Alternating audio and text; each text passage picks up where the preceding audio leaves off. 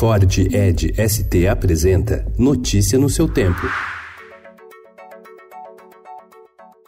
Olá, sejam todos muito bem-vindos. Hoje é sábado, dia 12 de outubro de 2019, Dia das Crianças. Eu sou o Cado Cortez e ao meu lado, Alessandra Romano. E estes são os principais destaques do jornal Estado de São Paulo.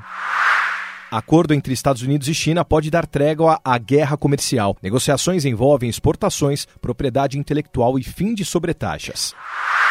O governo quer que o BNDES mude o foco e apoie a exportação em áreas consideradas estratégicas, como defesa, inovação e tecnologia.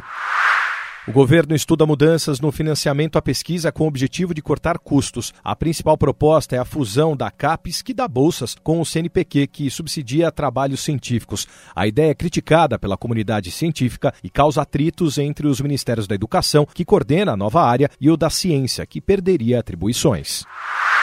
O óleo que avança há mais de um mês pelo litoral nordestino já afeta 14 unidades de conservação. Ontem a mancha chegou à Praia do Forte, que é a principal área de desova de tartarugas no país. Desmate cresce 93% na Amazônia este ano. O defensor dos Santos, postulador da canonização de Irmã Dulce, que ocorrerá amanhã, cuida das causas de mais 50 brasileiros. Legião estrangeira no basquete brasileiro, com 41 atletas de outras nacionalidades. A temporada 2019-2020 do Novo Basquete Brasil, que começa hoje, tem o maior percentual de estrangeiros da história.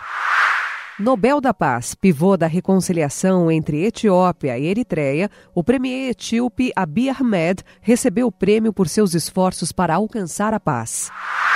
Livro infantil. Autor pop entre as crianças, Ilan Brainman critica o politicamente correto. Notícia no seu tempo. É um oferecimento de Ford Edge ST, o SUV que coloca performance na sua rotina até na hora de você se informar.